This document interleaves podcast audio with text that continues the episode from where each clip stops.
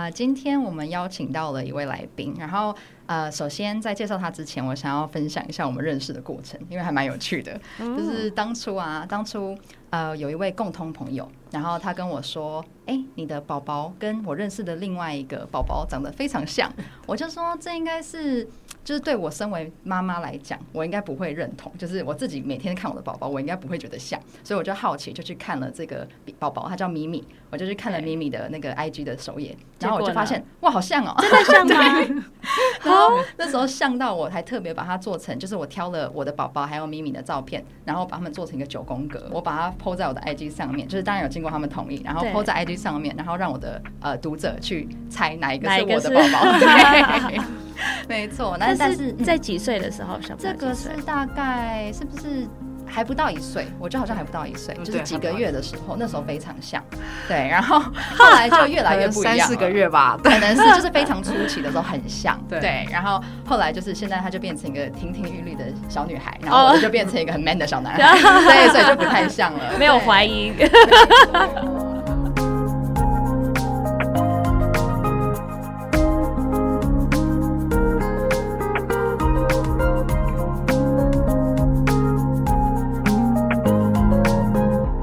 收听我们今天的 Oh Boy，我是啾啾，我是 Stella，嗨，我是咪咪的妈妈小玉。是，今天很荣幸可以邀请到小玉，就是咪咪的妈妈来上我们的节目。那我们今天想要聊到的就是在台湾的呃同志妈妈呃生养小孩的这个过程。首先想要问一下，就是呃你是小玉妈妈嘛？对不对？那另外一位是乖乖妈妈，乖乖妈妈，你们是认识多久之后步入婚姻？可以可以问这个吗？我们呃交往了十四年，好久啊！我现在十四年，今天是第四年，然后结婚现在四年，嗯，对，所以是当初就是同志婚姻合法化之后就结婚吗？呃，对，但是我们其实其实是先要呃先想要生小孩哦，然后后来刚好就是在生小孩的过程中，刚好遇到了就是就是同志婚姻合法化。对，对，对，哦，所以原本的共识是就已经想要生小孩了。对，就是不论就是有没有同志婚姻法，我们就是想说就是先生小孩。是、嗯，对，然后结婚是后来就是陆陆续续的事，等下就是会提到的。嗯，嗯，那好像跟我跟我先生蛮像的 就是以生小孩为前提。对对对，对。但是这个是你们两个在一起一开始十几年前就有这个打算吗？还是后来慢慢才才觉得说哦，我们要要组成一个家庭，我们有什么样的计划？哦。其实我刚刚认识乖乖的时候啊，然后就是才知道说啊，怎么会有一个人从呃，就是有一个有一个家庭的蓝图，然后那个家庭的蓝图，他还没有想过另外一半是谁的时候，他就想说他有一个小孩，所以他有一个梦想是要当妈妈。OK，然后那个时候我们那时候是女同志嘛，然后十几年前那时候台湾其实你你没有办法想象说啊，就是同志家庭在台湾要有小孩。然后，然后说我们可能就是这个念头就是没了，然后想说两个人就是过得很好啊，这样子，然后我们就快快乐乐这样过了十几年。是。那有一天呢，突然妈妈就说，她妈妈就说：“哎，你们两个在一起这么久，你们要不要生个小孩？”哦，反而是长辈提起的。对。然后我那时候想说，这种事情不是只有在异性恋才会出现吗？就是什么长辈一样的压力对，就是呃，就是催生要有什么孙子啊，还是什么？然后我就想说，哈，我怎么会遇到这种事情？这样子。对。对，然后。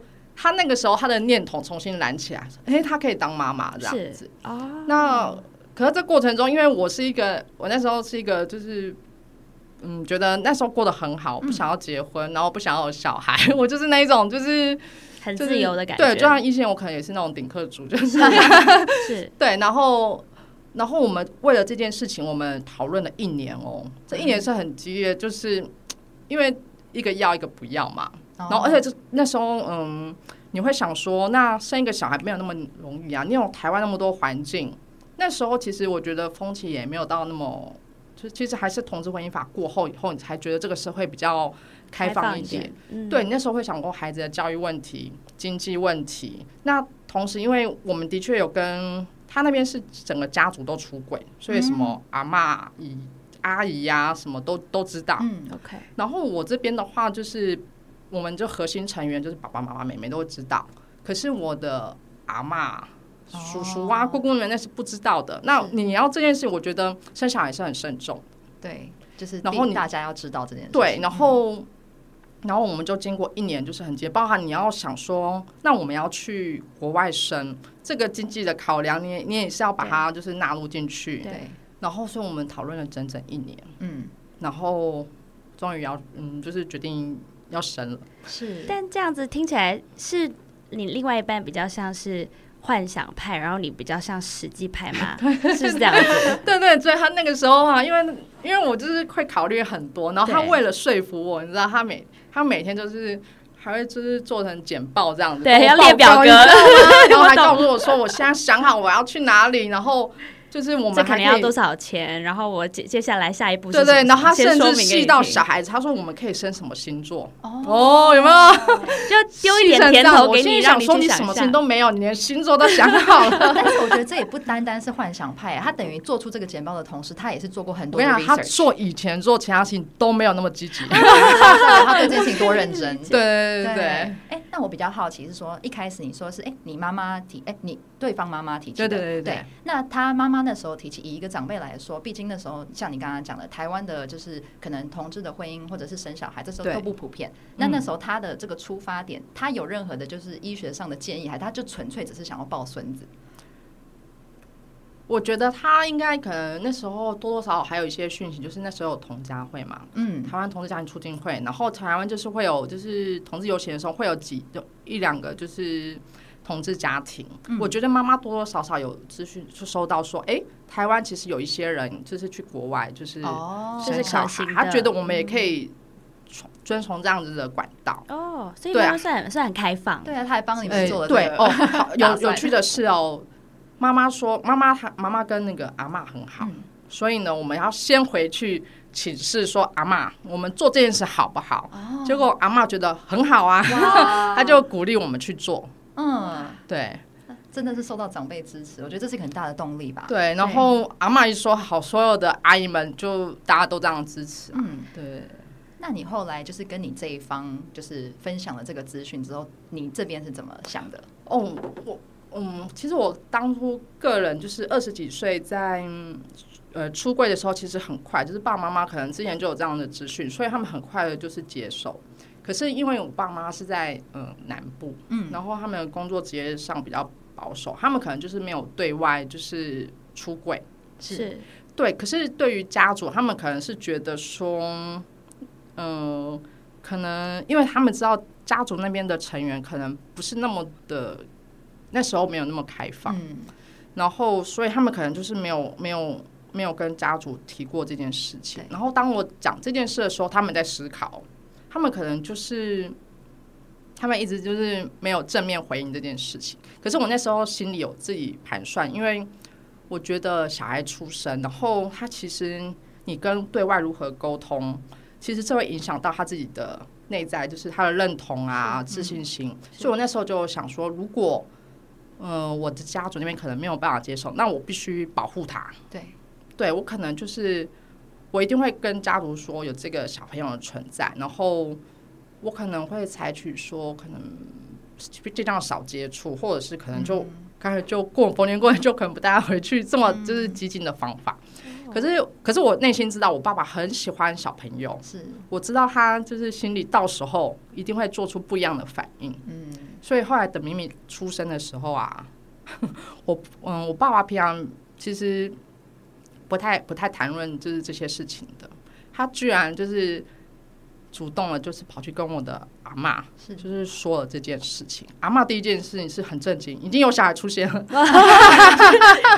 突然进度很对。然后因为那个时候刚好同志婚姻法已经就是通过了，然后阿嬷平常也有收看就是新闻，所以他知道。然后阿嬷大概就是震惊了，震惊了一下。他一开始还没有办法转过来，他就说。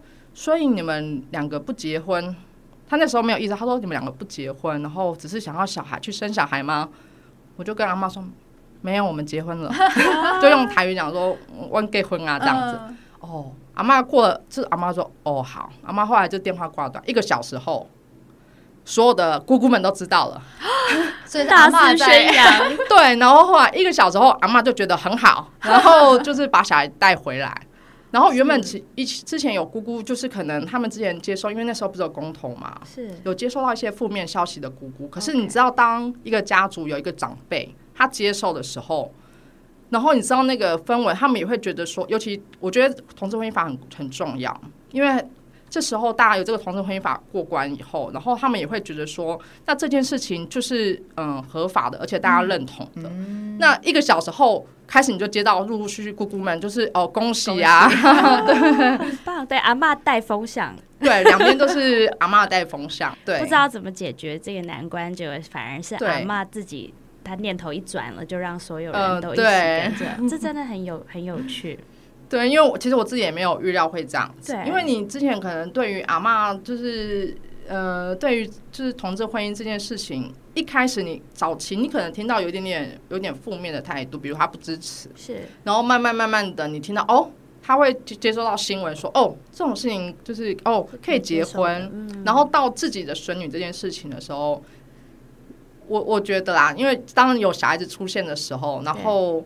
阿妈也是很希望说家里就是有有有孙女啊，然后就觉得很开心，然后对，然后他就觉得，哎，他就自己转个念头，对，不管是什么样子的方式组成家庭，有一个小孩在这个大家庭出现，其实对大家来都都是很开心的事情。我听很多同性家庭，他们说反而不一定第一个听到的就是“恭喜”两个字，反而是更多的就是担心啊，或疑虑，或者是疑问。对你们来说有这样子吗？我们其实发现，我们其实，在讨论说我们要不要共组家庭的那一年，其实讨论都是都是这个议题比较多。对，对。可是后来我们自己在接触，比如说我们要怀孕的过程中，我们要去医疗机构，然后我们就发现，其实台湾的的医疗体系面对于同性伴侣婚呃同同性婚姻其实是很开放的，嗯、所以你反而倒没有遇到这件事情。我然后你后来在育儿的过程中，你你觉得你常常会在带小孩子出去嘛？那因为他是混血，然后大部分就会问说他爸爸是谁？是。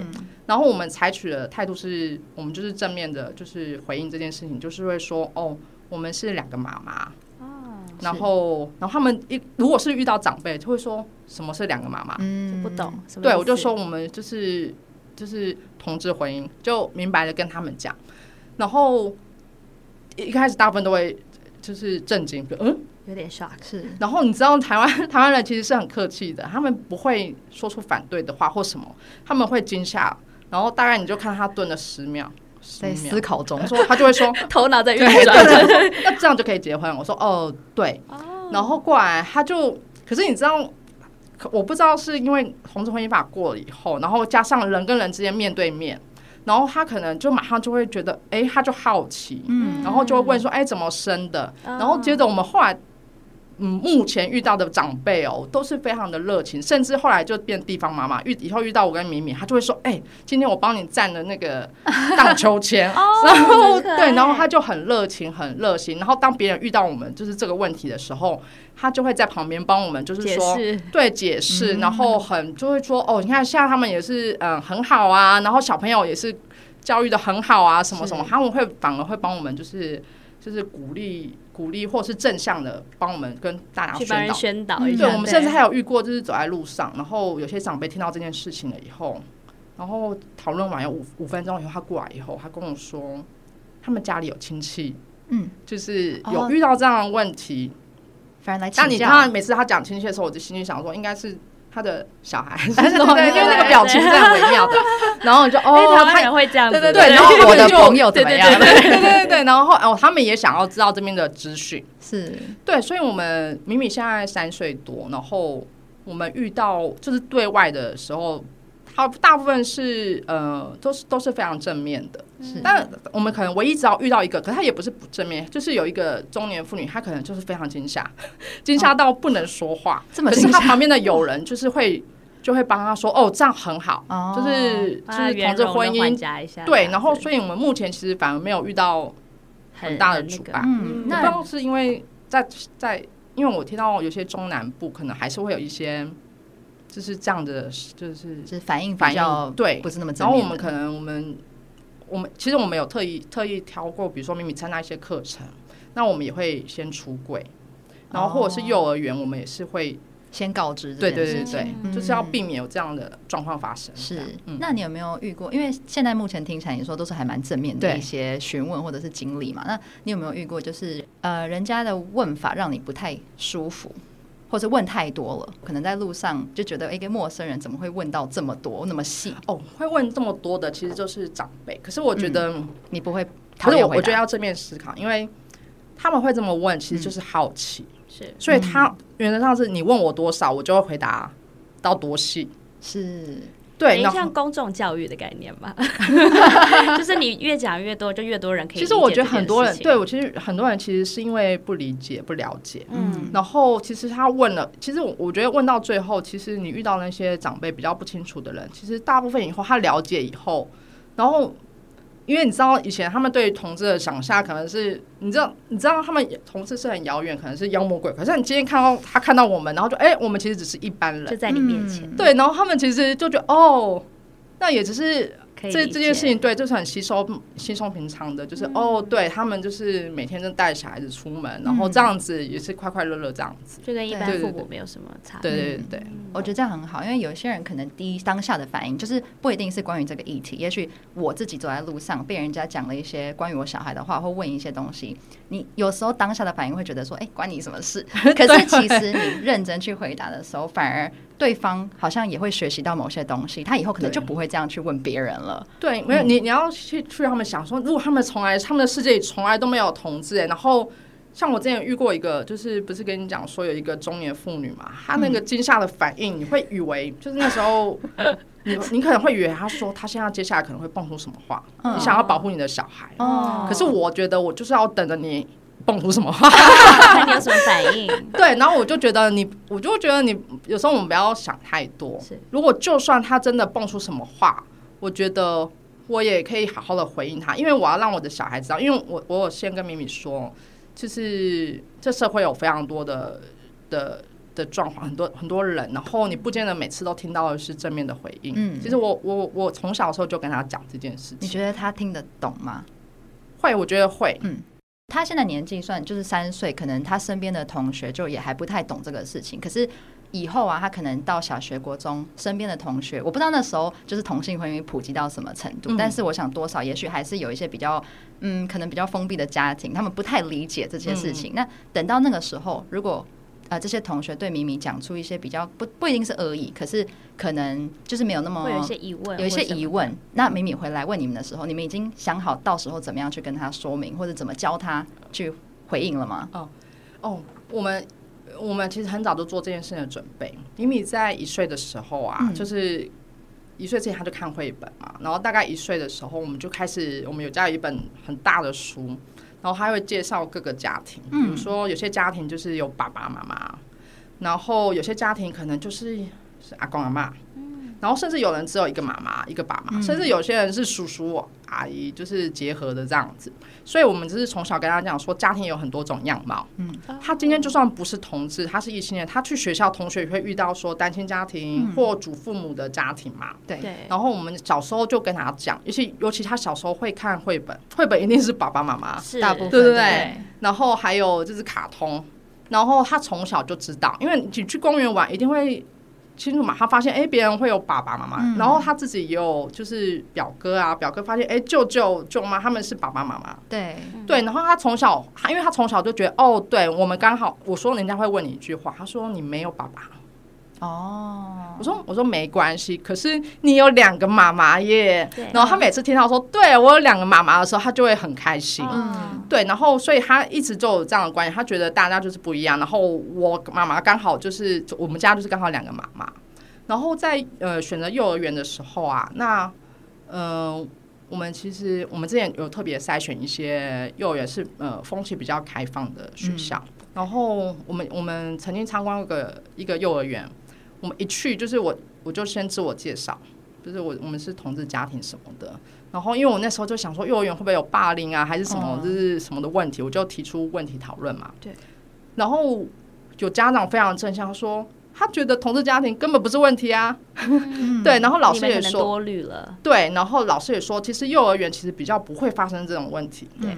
对，他说其实反而发生这种问题，可能是到国小高年级青春期还遇到这种事情。对。然后后来我们选择了咪咪的幼儿园，一样，我就是我们会有一个家庭，就先小朋友还没有开学前的时候，我们就要先自我介绍，然后他就会先叫家呃每个人就是把自己的家庭的那个照片嗯先 po 出来，就是我们有一个脸书一个社团、嗯、是家庭成员吗？对对对对对，嗯、那我们就把我们两个妈妈 po 上去，然后大段也当然我觉得我们明明的同学的。家长好像都觉得这件事情没有什么很正常，对对对对对，所以都没有人提出疑问。然后后来，可是有趣的是，就是我们就以为这件事情就过了。然后有一天，就是我跟其他同，因为我们是两个妈妈去接米米下课，是。然后就有一天，就跟米米的同学男同学说拜拜。然后男同学的没有看过乖乖妈妈，嗯。然后我就说哦，这是乖乖妈妈。然后他就说哦，我知道明明有两个妈妈。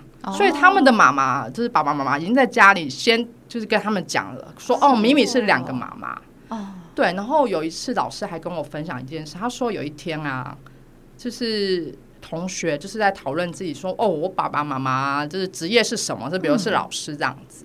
然后啊，就明明就跟家参与参与讨论，他就说我是两个妈妈耶。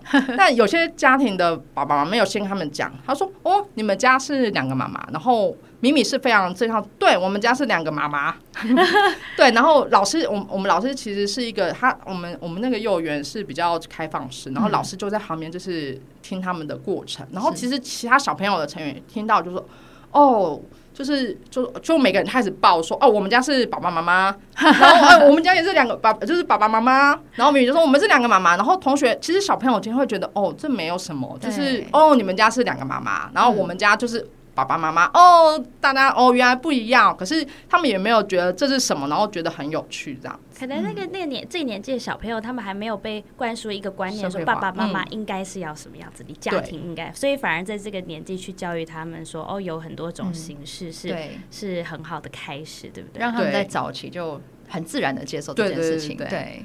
然后我们后来有参加，因为我们我们学校的那个同学家长是非常的紧密。那我们一起出去玩还是什么？然后我觉得那个互动上，其实互动上其实是蛮，就是也是蛮好。就是哦，我们就是一个家庭，他们是一个家庭，然后带小朋友出去玩，并没有，并不会因为你是同志家庭而有所影响这样子。我比较好奇是这个年纪的小朋友很爱很爱问为什么，所以我会想象这个年纪小朋友可能会问说，为什么有两个妈妈？为什么我的是爸爸跟妈妈？这种时候要怎么去、哦、去跟他们解解释？他有他他有提过，对。然后我那时候我们就说，我说别人刚刚好就是他们是呃爸爸妈妈，男生跟女生，然后他们想要生小孩，所以后来他们就变爸爸妈妈。然后我们家呢是乖乖跟爱玉，我们两个啊，就是我们两个那时候我们也想要生一个宝宝，嗯，所以啊我们就就变成两个妈妈了。我们说是因为我们两个就是因为我们两个刚好是女生。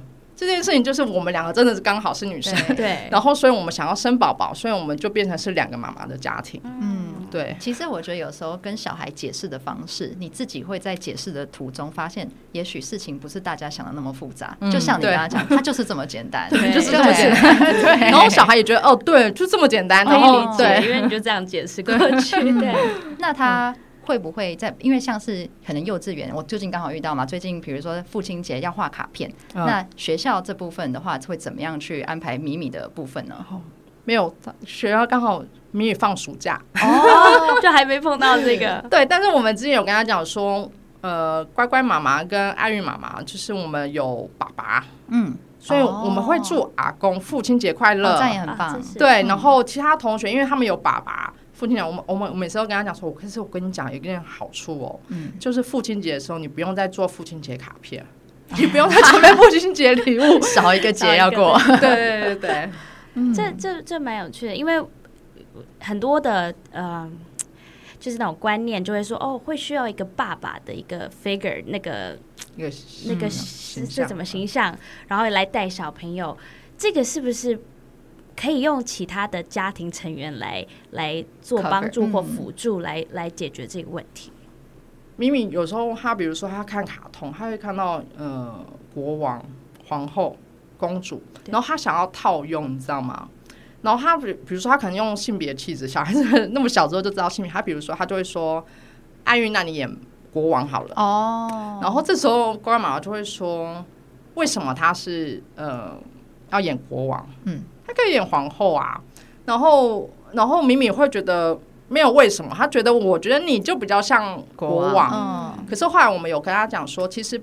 不一定，我说我我们其实有这时候就跟她讲说，其实你看到有些爸爸妈妈不一定，比如说爸爸他不一定是很有力气的啊，嗯、有些妈妈也可以帮忙。我意思是说，我们会打破一些性别的一些成见，对对对，我们会跟他讲说，你就算看到别人的爸爸妈妈，他不见得就是爸爸一定是怎么样的形象，他有可能是别的别的角色、别的形象，女生也可以做什么事情这样子。就是我们平常是会这样子跟他讲，而且我刚刚想到的就是说，呃，我刚刚就是可能一般人第一个想法就是说，哎、欸，两个妈妈，那我像我刚刚问你说，哎、欸，那父亲节怎么过？可是其实很多家，就是像你刚刚讲，有很多很多种类的家庭，像是我，我可能我是十六岁，我爸爸就过世了。那其实那之后，就像你讲的，我也是父亲节，我第一个想到是阿公，嗯、所以其实就是不一定是同志家庭才会有这个状况，各种家庭都会有自己的状况，对，就是。不一定都是完，就是完整的一个妈妈、一个爸爸的家庭。但是，就像你，你刚你刚才说，我我我想要问的是，例如说，假假使说我们家的成员是两个妈妈，嗯，那有些假设是小男孩好了，嗯、会说哦，我需要一个爸爸来带他踢足球，我需要什么、哦、这种比较活力，人家观念上是觉得需要男性来帮助的，嗯、你们是怎么去克服？这个部分，或者是会不会找阿公，或者是叔叔，嗯、还是哪一位亲戚来帮我们一起完成这个部分？我，你你有没有遇过小孩，就是比如他要打棒球，可是他爸爸不会啊？对，有没有？有没有？那他是不是就是去外面找教练？是，对不对？我我我觉得那种那个问题，我反而觉得其实其实，在小孩子世界没有那么那么那么复杂，反而是一个大人观念上的一个。对，那其实那些观念都是大人觉得哦。你是不是家里没有一个男性的榜样，所以小孩子不能？嗯、可是，可是他其实他会接触到社会上，比如说卡通，嗯，然后你你还有其他亲戚、学校的同学，而且而且我觉得，那你会在意这件事情的人，其实你就是一直在意说，你是不是要形塑一个小男生，他必须要怎么样的形象？可是实际上。在于小孩是，我我我比较追求的是小孩子他做他原本的自己，嗯，因为每个人小孩子其实他有不一样的气质，然后不一样的个性，然后如果当我们我像我们就是我们其实没有期待说米米会变成怎么样，嗯、然后我们只是就是观察说他的过程中，比如说他他喜欢什么，然后我们了解他，哦，原来他比如说哦他在到这个年纪的时候，他喜欢公主，还是哦，所以我我女儿是嗯。他的性别气质比较，呃，偏向就是可能比较女性化或什么的，嗯、然后他喜欢这个东西。我跟他算，我跟你讲，其实我我跟乖乖都不是那么，就是那不是那样子的形象的。我们那时候还想说，哈，我们女儿怎么会怎么会这么女性化的，什么都穿 裙子这样子。然后，然后我们说，哦，可是我们也是尊重她，就是她喜欢什么，嗯、然后我们就会。比如说他喜欢穿粉红色的裙子啊，或什么的，嗯、我们就会跟他讲说，哦，今天这个场合可能穿裙子可以哦。那今天可能是户外课，嗯，就是如果你穿裙子可能会跌倒，嗯、我们是还是还是会跟他讲，但是我们还是会尽量就是配合他的喜好个性，嗯，这样对。所以反而是给一些比较务实的建议，并不是说，对，所以我你应该要怎么样？对，所以我觉得其实就算他今天是男生，你一样还有还是有遇到这些问题，嗯。对，哎，那刚好，因为你们是生女儿嘛，嗯、如果今天是生男生，你觉得会有比较多可能生理上的东西，也许是妈妈们比较不清楚的，这可能是另外一个男性的角色，可能可以介绍给他的。有，我们那时候在怀孕的时候就有担心这件事情，嗯、一样有讨论。对、嗯，然后后来我们那时候就身边就是有一些，我们有很多就是很好的就是男性朋友，嗯、然后乖乖还有弟弟。对不对？然后自荐嘛，我可以教他。对，然后我们就会事先先找好，说以后如果比如说遇到嗯男生有一些可能妈妈可能不是很了解的事情的话，你可以帮我们教他教育他们。嗯、可是后来我自己生小孩后，我觉得其实那是自己的小孩，你一定会身为妈妈那时候你就会觉得我为了他我会去认识很多，而且我觉得后来这件事情，难道难道妈妈不能？不能够跟他讲嘛？嗯、其实这件事情就是很很健康，然后很健康，嗯，很健康的一个健康教育的问题。我觉得，如果就算是生男性的生男生的话，男宝宝的话，我觉得我们应该也是可以克服的。嗯、对，的确，我觉得很多人可能听到同志家庭有小孩，第一个反应就是他们担心，虽然也。轮不到他们担心，不过他们的担心也许会是说，如果是两个妈妈有儿子，这个儿子可能自然就会比较女性化，或者是两个爸爸一个女儿，这个女儿可能就不会那么喜欢女生的东西，就是可能有一些成见会是这样子。但是我发现，就是比如说我们家龙龙。我就发现他就，我从来也没有跟他说要喜欢什么颜色，可是他就很自然的喜欢粉红色。然后一开始我老公因为他是比较就是很 man 的那种男生，他就会说为什么男生喜欢粉红色？然后我就说我没有说是他自己喜欢的，然后他自己去观察，他也发现哦，他就是他平常也是喜欢车子，喜欢火车，可是颜色刚好就是喜欢粉红色，这都是好像自然对那个性对。那台湾那个法律那时候出来的时候，虽然同志婚婚姻法过关了，可是因为生小孩这件事情还没有合法化嘛。嗯。生小孩的人是乖乖妈妈。对。那所以一生出来的时候，他是登记在就是是，他是用那个就是单单身妈妈，就是怀孕的那个，哦、然后我去用寄亲收养。虽然我们结婚了，这、哦、是对。然后那时候我们要上法院。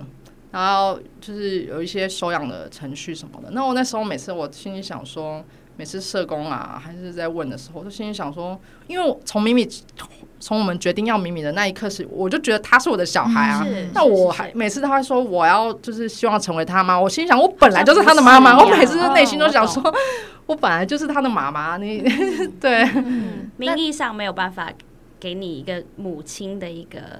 后来后来身份证上。有，就是、oh. 对，后来有，可是你还是要走那个法律的那个的那个程序，这样子。嗯、对，oh, 那这个过程是就是中规中矩，还是你可以就是私底下跟社工说，其实我们是这个状况，你不用问成这样子，有办法吗？还是法规上是不行这样子的？没有，他他的他那个流程，他就像那个就像那个收养收养，嗯嗯，就是其他的一般一些，他就是比较一般，对，就是比如说他要。呃，比如什么健康的体检嘛，哦、然后还要看你的经济状况条件可不可以哦，然后，然后社工要家访，是，就是知道说，然后还有包含你对小孩的嗯、呃、观念。我们比较幸运，在我们遇到的法院那个事务官比较好，就是有些还要上课。哦，有些就是另外一半他他有些县市他要去上课，要上满就是多少小时，然后他才可以去。就是跑这样的程序流程这样、嗯欸。那这个过程是你单独要去做吗？还是因为毕竟收养的部分是从你这边，那你自己要去上这些课程吗？还是是两方一起上？因为毕竟、欸、我没有遇到这样，可是其他县市是就是只有要收养的那个哦，就只有那一部。对对对对。嗯、然后我们遇到的刚好我们在新北市，然后遇到的是比较好的，就是他非常了解就是同志家庭，嗯、然后。其实就很 nice，就是直接就是让我们顺利的过关。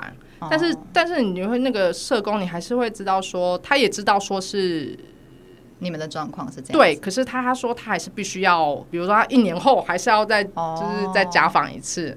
因为他们就是还是要跑那样子的流程，然后确保孩子的权益这样子。嗯，不过目前这些都已经结束了。呃，对，哦，所以就是两位妈妈都是。对，但是我只是脑子里就觉得他就是我的小孩，我为什么要做？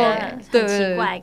嗯，明明我每天跟他生活在一起，他就是我的孩子，可是怎么还是这样子去对车祸，还有这些流程这样子？对。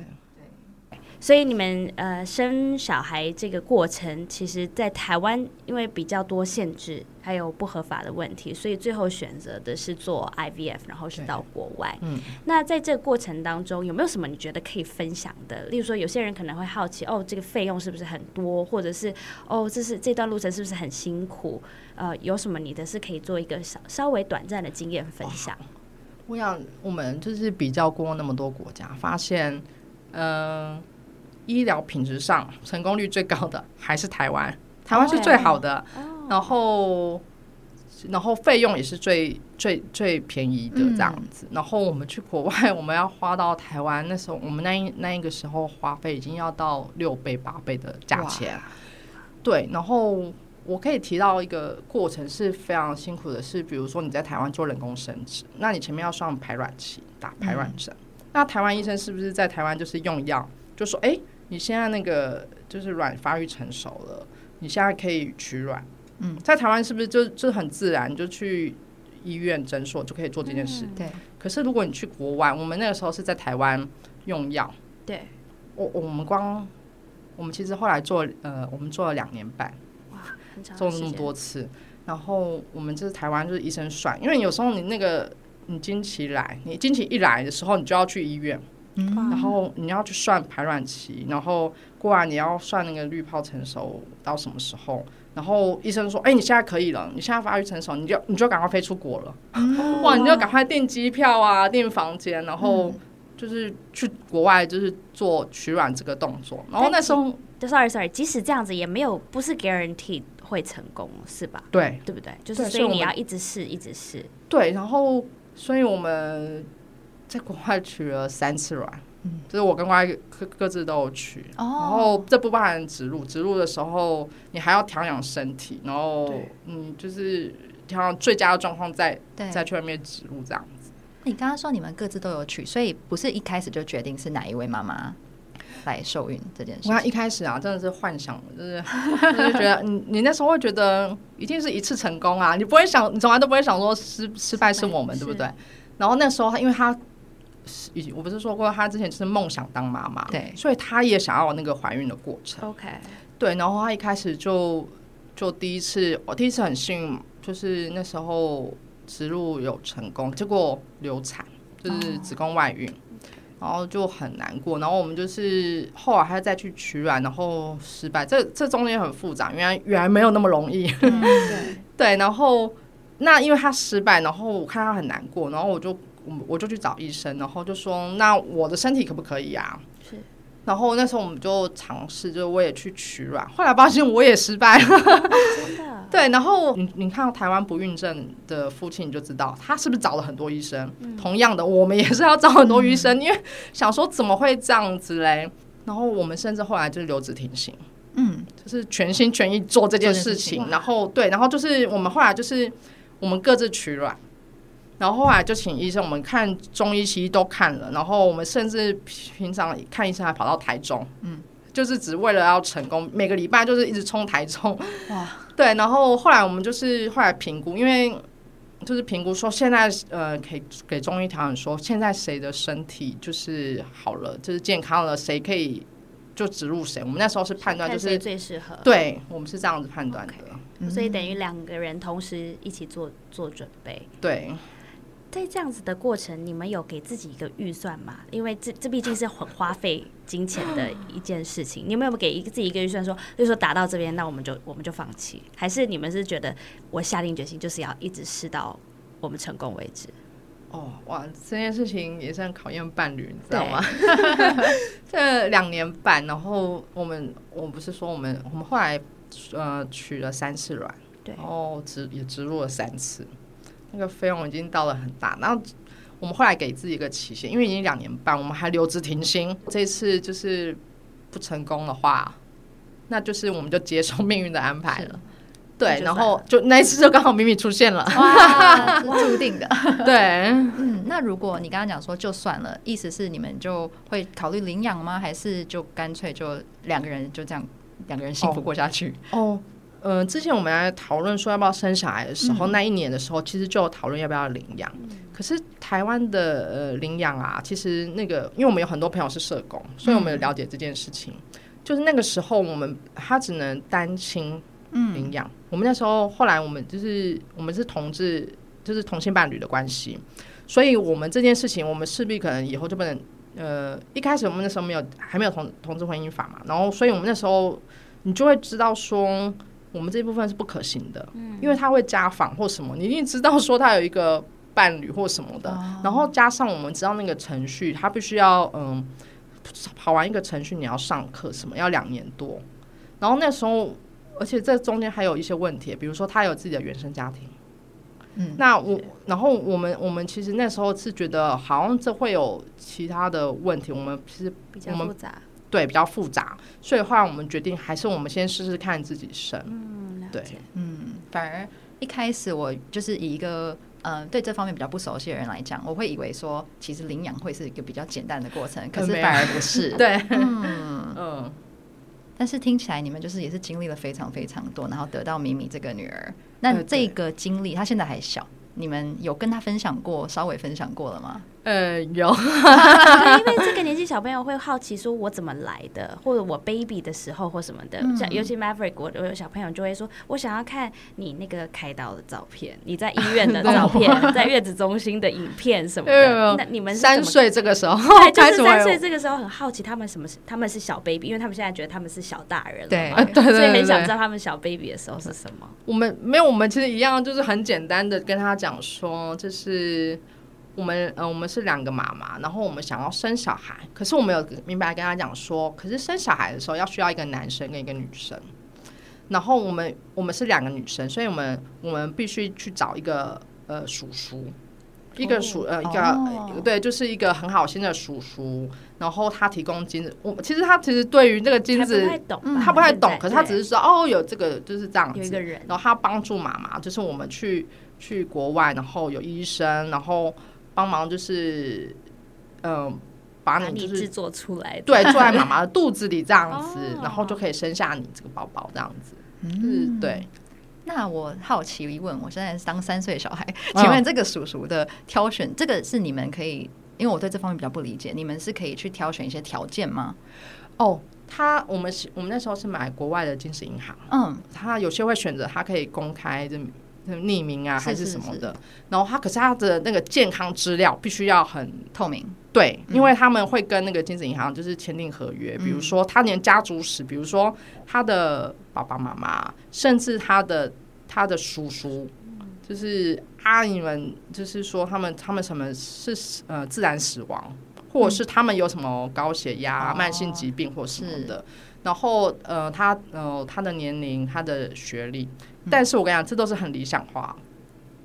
为什么我们一开始理想化想说，哇，我们我们还可以知道对方的发色、身高、嗯、血型这样子。是。然后我们一开始大家都会，大家每次问这件事情的时候，都会觉得，哇，我们是不是可以筛选，就是什么优秀的、又聪明又帅的？就是没有这件事，你知道为什么吗？因为我们失败了几次以后才知道，那些都不重要。嗯哦。因为你一开始，你因为我哦，我们一开始就是在外面，就是是取卵，然后取精子嘛，然后你到了医院的时候，才知道他的活动力，嗯，才知道哇，他的精子根本活动力不佳啊，哦、那这样会影响他的成功率。OK，那所以我们后来甚至我们还换掉了，就是精子，我们直接就是找健康。哦，所以可以选取是呃，你说活动力较高的精子吗？这有这个选项吗？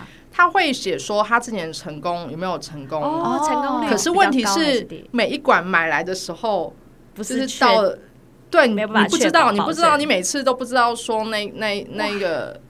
状况是怎么样？而且每个人 对那个那个人，他这是有没有？他最近比较健康还是不健康？对啊、有没有酗酒或者？对 对对，然后你你都不知道，你就像赌运气一样。然后所以我们曾经居然我们我们后来买到之后哦，我们不知道了。然后我们刚才说我们是不是要去博博 这样子知道？因为不知道。对，然后因为我们甚至还找说哦，体育系的哦，运量运动量一定好，然后就是 二十几岁应该很好吧。不一定，不一定哇！还有是不是？我也有听人家说是要先做一些基因检测，因为是一些某一些一些隐性的基因结合在一起。那这个部分你们有那时候有去了解吗？哦，他是这样，因为嗯、呃，因为那时候我不知道是到底是要乖乖的软，或者是我。然后因为我是 O 型，是。然后我们会又怕有新生儿溶血症，所以我们有特别挑血型。我们就是对方可能也是要 O 型。OK。哦。对，然后可是他的他那个其实。我觉得其实没有那么容易挑选。你在国外，你就发现哦，有很多，比如说你，你可能，你可能遇到喜欢的，比如因为他们有些会提供小他们小时候的照片哦，对，然后就会发现，哎，你喜欢的，发现，哎，可是他，他，他可能，嗯，有些有血友病哦，色盲，就是他们，他们其实有些还是会很清楚的告诉你有一些家族病史的，对，然后你就会发现，哦，哇，那你要不要承担这个风险？嗯嗯。那你你这样玩以后，你你挑选健康的，然后然后你再看他的年龄，有些可能年龄比较大了，嗯，然后你可能就会觉得说，嗯，可能成功率不会那么高，对，所以其实 是很难筛选的。对，所以你们这样子一路下来，可能是以健康的精子，那是首要首要，然后呃，可能一些疾病上，反正就是小孩子生出来最健康，对对对对，最重要最重要，而不是说一些其他的，一开始可能会有一些想象，对，那些到最后都不太重要。对啊，有些人不是说什么哦，我希望小孩是厨师还是什么，可是你什么眼睛是什么颜色或者什么这样子？对哦，这件事我们一开始有考啊，因为我们其实那时候还是有担心说。在台湾，如果你是金发蓝眼的小孩，嗯、你是不是你可能会遭受其他比较异样的眼光？我们一开始有挑，对，那时候我们一开始有挑深色的发色，OK，、嗯、后来一样不管了，就不管是谁，对对对。可是米米生出来真的很漂亮，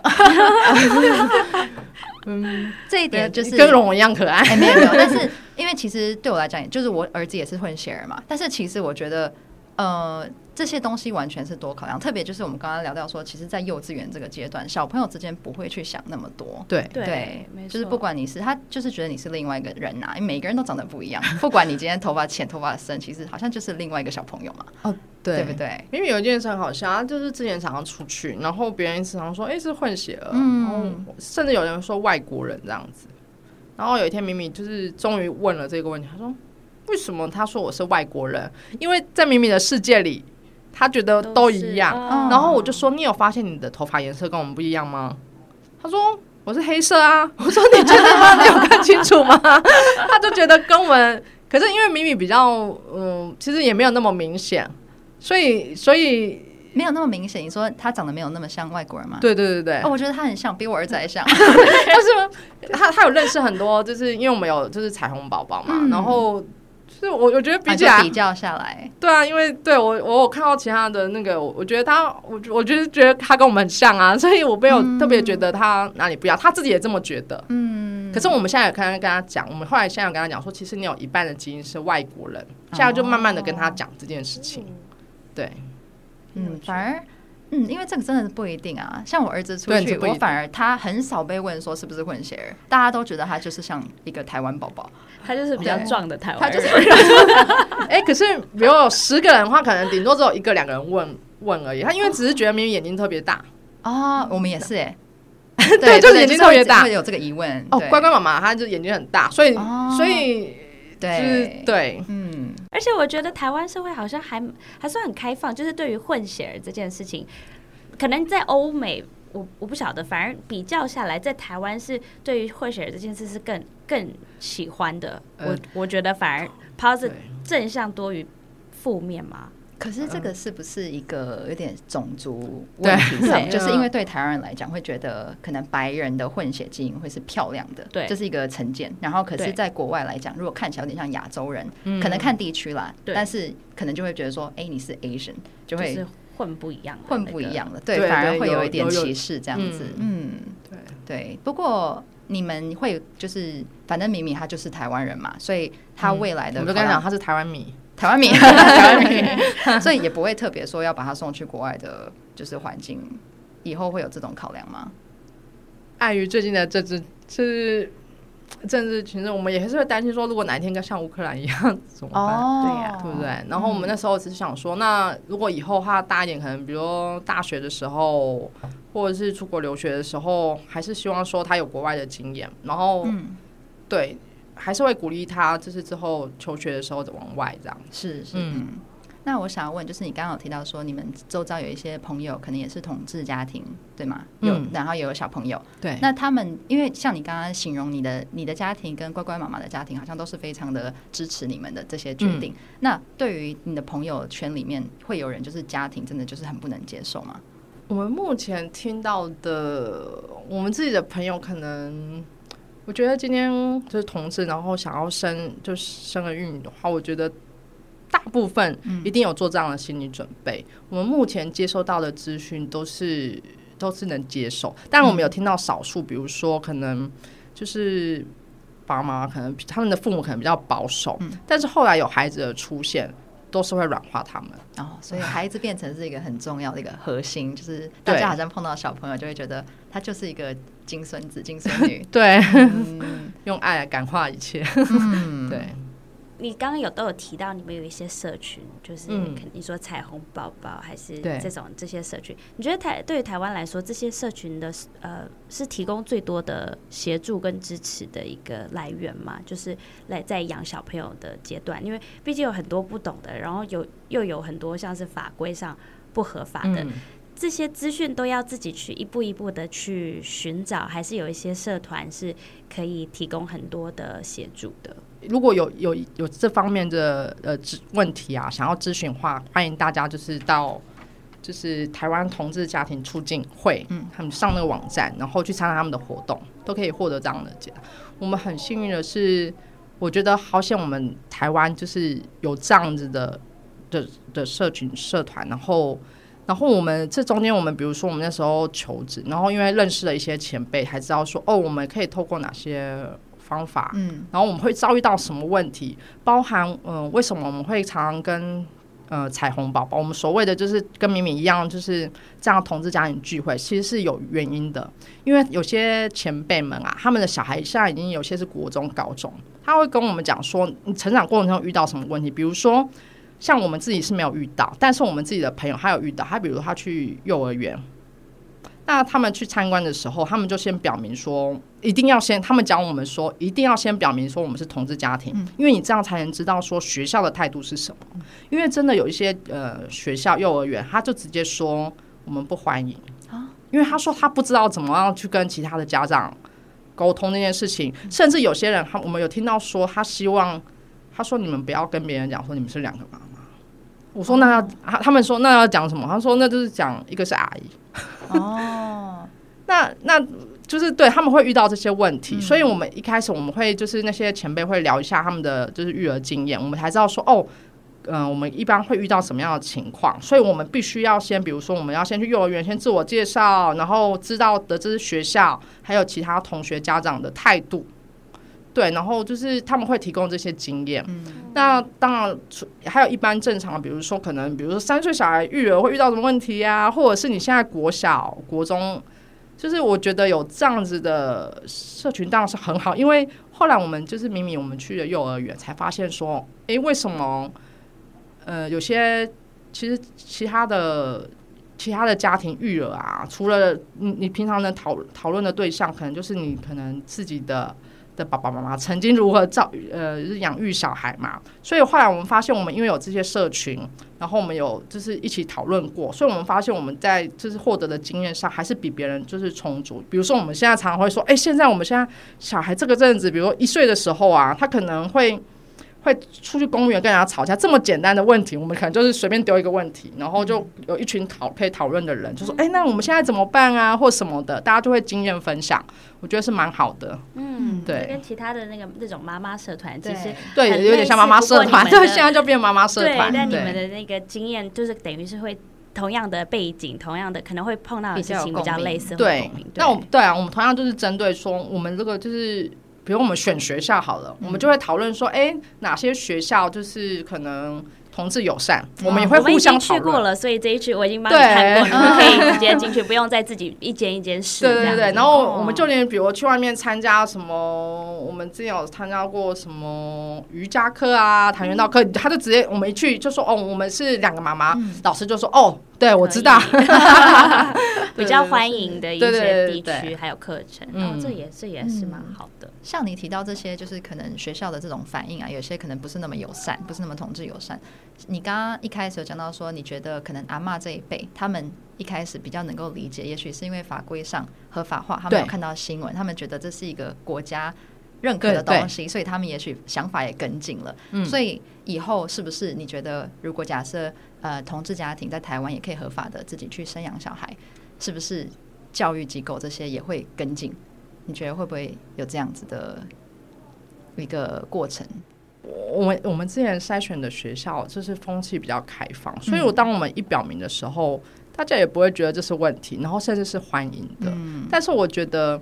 其他的，其实比如说我刚刚提到我们那个其他朋友遇到的这些问题啊，其实我觉得同志同同志婚姻法过关以后啊，他们他们其实是用很隐晦的态度，比如说、哦、他们没有说我强烈的不欢，他们可能只是说，可能你要希望你隐瞒你是同志家庭的状态，因为他们其实其实他们可能是幼儿园常会遇到各式样的家庭，他们没有办法预期说如果有反对的家庭，他怕在学校会制造冲突吧？我猜啦，我猜他们一些学校是这样子。嗯所以还是因人而异，对，是这样，还是要去避开一些比较不那么友善。对，可是我觉得现在慢慢的越来越多的话，嗯，我觉得会慢慢的改变，慢慢的改进。对，嗯，的确。嗯、所以你们就是对未来的嗯一些就是米米的生长过程，现在为止的话，会有什么样的担忧吗？还是目前来讲都是很顺遂，觉得他就是一个嗯，在一个正常家庭长大的快乐小孩？其实还是会啊，会有一些担忧，比如说，因为我们现在就开始要挑选他的国小嘛。嗯啊，好快哦。会啊，因为现在我们现在上幼儿园，然后大家同学就是会讨论说，哎，你以后要上哪个国小、嗯、国中？然后我们一样就是会担心说，我们喜欢的学校，然后如果没有上的话，那我们去一般体制的学校，你可能就是明明会遇到的问题就会很多，嗯、一样是会担心这件事情。然后加上就是。我们觉得，就是我们现在是刚好在一个，就是社会比较算是稍微开放的一个状况下。那可是你怎么知道下一个政策？嗯，对不对？然后整个其实整个社会风气，它其实就是一个风向，你不知道随时随地台湾可能会偏向保守还是什么。我们其实就一直在关心关注。嗯，当然我们就会希望，如果其实我们像每次的呃同志运动，我们就会带米米出去。我们觉得就是。我们还是要为我们的就是权益发声，让大社会知道说我们有一群这样子的小孩，然后我们我们也希望就是人工生殖法之后可以给同志家庭就是可以顺利在台湾就是就是生产，因为我们觉得说你你有这样子的的管道，然后合法化，然后让大家看到说其实我们就是同志家庭，然后也是跟大家一样一样的，然后社会越多越看呃看见的话，那。社会才会跟着一起，就是开放，对，啊进步这样。没错，嗯，没错。这条路无论是同性家庭还是双性的家庭，其实生小孩还有养小孩这个过程都是蛮辛苦的。对你来说，如果可以从头选择，你还是会选择呃经历这一段过程，然后呃养育小朋友这样子的状这样子的状态去养养小朋友吗？哦，我之前有说过，我刚刚就是我说我不婚。不结婚，然后呃不结婚，然后不生小孩，然后可是后来经历这一切啊，然后当我抱到米米的时候，就是生出来抱米米，我我那时候就是我还知道说啊，原来我这一生啊，我觉得做之前做什么都不重要，我觉得，因为我搞不好我是在等米米出生，哦、就是这个 moment，对，就是哇，就突然有那个想法，然后才知道说。啊！原来我这一切都是等这一刻，就是这好好感动哦，真的很感动。其实我觉得不，不论不论是同志家庭还是、嗯、呃，就是异性恋家庭，其实生小孩这个东西，一定就是共同有共鸣的东西，比不一样的更多。嗯嗯，大家经历的就是养小孩的这些辛苦，其实身为爸爸妈妈，或是妈妈妈妈、爸爸妈妈、爸爸跟爸爸，其实都是一样的。嗯，不是大家可能想象中的那么的有差异。嗯、我觉得差异是在于哦，原来有小孩跟没小孩，哇，没小孩跟有小孩的差异最大。对。对。对，今天很谢谢你来上我们的节目，跟我们分享这么多，我相信。这些东西你可能在路上被问了一百遍了，但是我相信很多听众朋友还是可能不了解，因为这个不是每一个人都可能身边有人经历过这些东西，或甚至也有些人是不好意思问啦，有些人是太好意思问，有些人是不好意思问，所以今天刚好我们两个很有一些自己的疑问，也刚好很谢谢你愿意这么开开放的跟我们分享，开心的在这边跟大家分享，谢谢你们的邀请，谢谢谢谢你，拜拜。拜拜。